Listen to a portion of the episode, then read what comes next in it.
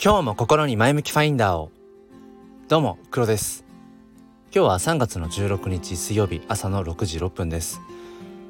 なんかねあの最近あのー、寝つきが悪かったりして何ですかねこう寝るタイミングを逃すとなかなか寝つけなくて本を本を読んでみたりだとかなんかこうヒーリングミュージックを流してみたりだとかただ何も考えずにこうこう無になろうとするとかいろいろ試してもなんか寝つけなくて昨晩もそうだったんですよね。だから普段よりもなんか2時間以上うん下手すると3時間ぐらいかな。なんか寝る時間が遅れていてでも朝はいつも通りの時間に、まあ、起きれるんですよね。別にそんなにしんどいわけでもないしうんちょっとなんか気をつけたいなと、えー、思います。まあ何を気をつけるって、うん、何でしょうね。自分のうん、よりこう心と向き合うというか体と向き合う体かな？体と向き合うっていうところをちょっと大事にしたいななんてことを思います。えー、ということでですね、えー、今日はあの僕がその今すごく夢中になっている NFT なぜこんなに NFT にこう夢中になっているんだろうかっていうことをちょっと俯瞰して言語化できるかやってみようと、え、思います。よければお付き合いください。このチャンネルは切り取った日常の一コマからより良い明日への鍵を探していくチャンネルです本日もよろしくお願いいたしますということで、えー、今日はなぜ僕はこんなにも NFT に今こうハマっているんだろうかっていうのをちょっと客観視して言語化できるかわからないけれども別に原稿もあるわけではないけれども着地点も決めてはいないが、えー、喋ってみようかなというふうに思います。まあ、なんか皆さんもねご自身がすごくこう好きなこと夢中になっていること、まあ、今あるか以前あったかわからないですけれどもおそらくま人生の中でもうドハマりするみたいなのあると思うんですよね。それを、まあ、わざわざ言語化する機会ってどれぐらいあるかわかんないんですけども例えば友達とか、うん、近しいねうん人とかに今自分はこれに夢中なんだでなんでそれがその夢中に自分をさせるのかっていうのを熱弁する機会ってあの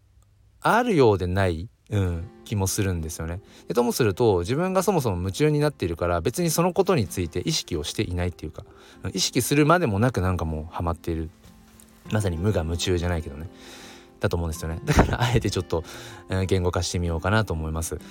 でまず NFT というものなんですけれどもうん、まあ、 non-fungible token。非代替性の価値と言われて、えー、まあ簡単に言うとそうですね。あのネット上にこう転がってるっていうか、まあ、閲覧できるような画像ありますよね。うん、であれのうん所有権っていうのかな。今この人がこの画像を所有しているんですよっていうことを、まあ、証明できる、まあ、そういう、うん、話ですね。ざっくり言うと。ブロックチェーンという誰も改ざんすることができないなんかこうデータの履歴っていうのかな、うん、そのチェーン上にどんどんつながっていく。なんかそのブロックチェーン上で、えー、まあそのアート作品ですね、まあ、画像、まあ、厳密に言うと画像だけではないんですけれども、まあ、そういったものが紐づいていると。だからうんこの画像を今所有しているのは、えー、誰々さんです。っていうことがブロックチェーンの技術によって、まあ、証明がされるんですよね。っていうようなちょっと、まあ、NFT の説明だったんですけれどもまあいろいろ NFT って言っても種類があるんですが僕がまあハマっているというのか、まあ、夢中になっているものは何かというといわゆる、えー、PFP と呼ばれるそのプロフィールピクチャーですね。SNS のこうアイコンで使えるようなまあなんかこうイラスト。うん。なんかそういうものに僕は特に、えー、お熱なんですけれども1月ぐらいかな。1月ぐらいに、うん、NFT のうんまあ世界というのかな、まあ、自分が別に、えーと、クリエイターとして、えー、出品をしたりだとか何かを NFT を作っている側ではなくてまあそのコレクトする方ですね。ホルダーって言ったりもするのかな、うん、になったのが1月くらいでこの NFT ってもの自体は、まあ、去年の9月ぐらいからはまあ認識はしてたんですよ。認知はしてたんだけれどもうんなんかなかなか重い腰が上がらずというのか。でその重い腰が上がらなかった理由っていうのもあの、まあ、その暗号資産が必要なんですよね。NFT をこう購入したりするためには。で暗号資産を持つためには、えー、仮想通貨ウォレットっていううん、まあ、ネット上のお財布ですね。それが必要だったりあとはその仮想通貨取引所のまあ銀行というのかな。うんバンクの開設も必要だったり。だそこにはいろんなこうまあなんだ情報リテラシー、まあ、マネーリテラシー、うん、っていうようなあとは結構英語が多いのでそういった言語の壁っていうのかな。いろんなそのリテラシーの壁があるんですよね。NFT をこう所有するっていうところに至るまでは、うん、だからなかなか踏み切れなかったんですけれども、うん、なんか何がきっかけだったか忘れましたがそうあのー、頑張って。頑張ってというか、うん、なんかね、うん、そこを突破して今はまあ当たり前のように NFT をこう購入したりだとか、えー、しています。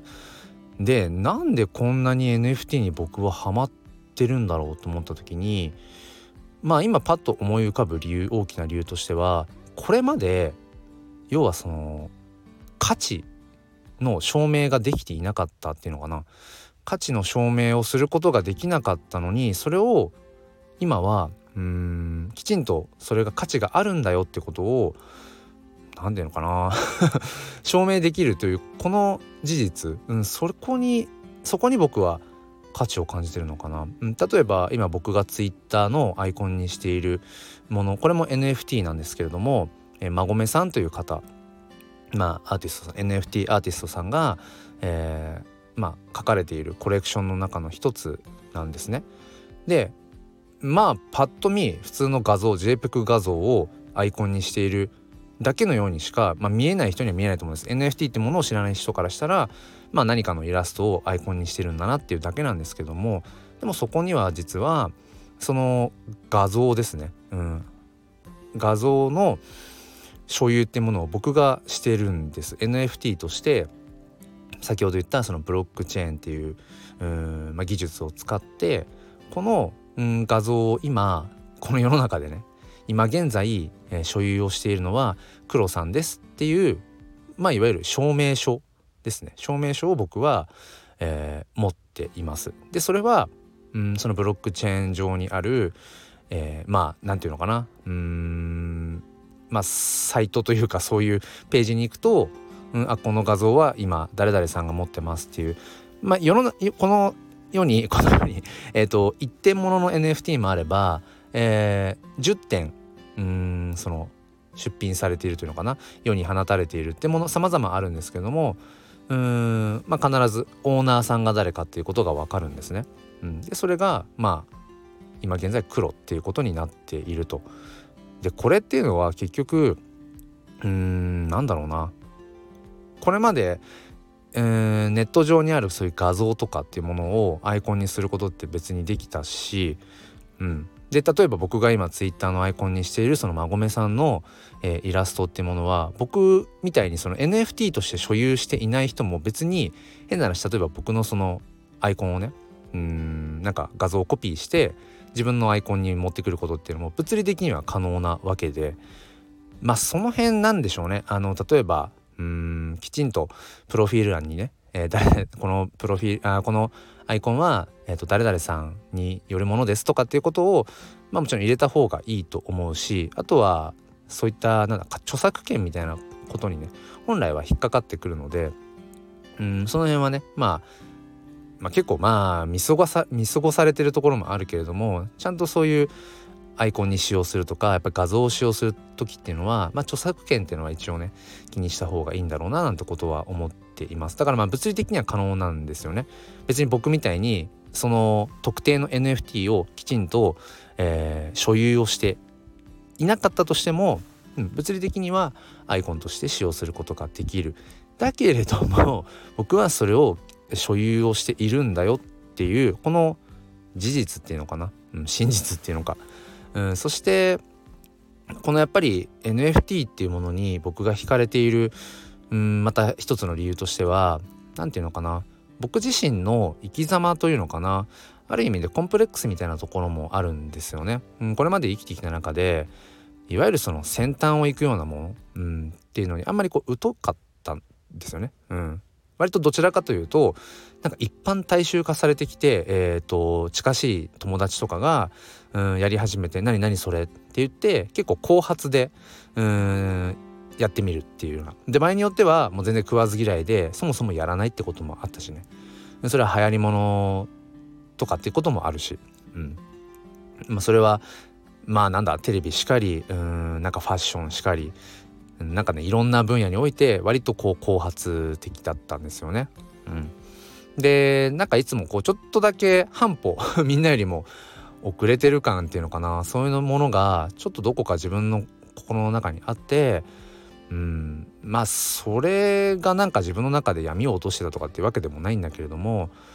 うん、やっぱりこう先端先を行くようなものってていうのかな？今こう未来を切り開いていくようなものに自分自身がやっぱりリアルタイムで触れていきたい、うんまあ、他の誰よりもとまでは言わないですよ言わないけれどもなんか自分からその情報を取りに行ってうんなんか自分の足で進んでいく感覚っていうのをやっぱり持ちたいなっていうことを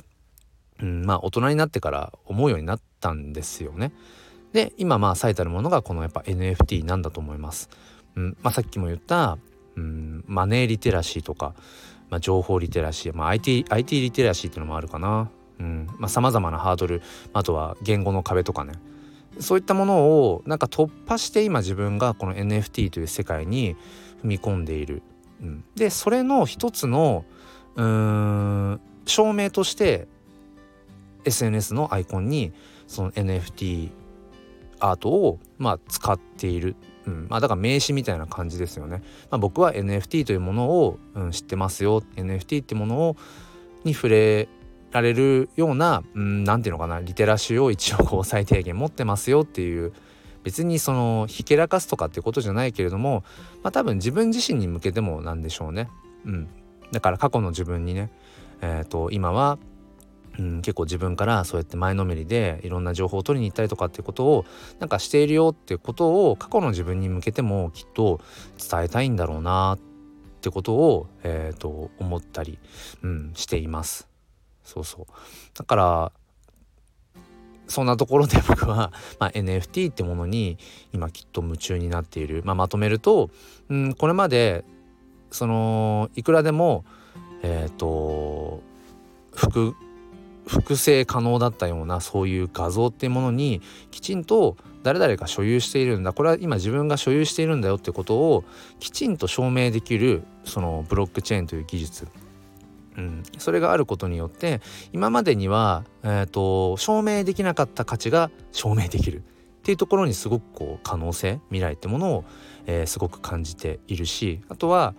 まあ過去の自分っていうのかな、うん。まあ、新たな自分になりたいという思いの一つとしてこの NFT っていうものを今自分は触れているんだっていう、うん、自分に向けたメッセージでもあるしあとはまあ最後になりますけどもいわゆるその暗号系、まあ、クリプト、まあ、暗号クリプトって言ったりしますけどあとその Web3 という、まあ、技術ですよね。うん、これまでのなんかこう中央集権的な考え方ではなくて個々人のうーん何て言うのかなうん選択に委ねられている。ざっくりした説明に Web3 の説明がざっくりしちゃったんですけどもそういったなんかよりもっと一人一人が自由になろうよ。そして年齢、えー、国籍性別とか別に全然そういうのは関係なくその人の良さその人自身の本質の良さを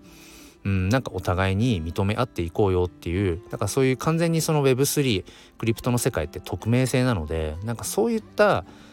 哲学理念っていうのかな、うん、なんかそういうところも含めて多分僕は NFT が好きなんだと思います。なんか着地した気がするので、えー、この辺りにしたいと思います。最後までお付き合いくださりありがとうございました。NFT 興味があるようでもよくわかんないなーっていう方あのー、ぜひぜひあのお声がけください、えー、なんかもしかしたらアドバイス、えー、できるかもしれません。Twitter コミュニティの方でスタイフエコーという、うん、まあ第2のスタンド FM みたいな感じで、えー、コミュニティをやってますのでそちらの方でね、えー、話を投げていただいても、えー、構いません。リンクを説明欄の方に貼っておきます。ということで今日も心に前向きファインダーを。ではまた。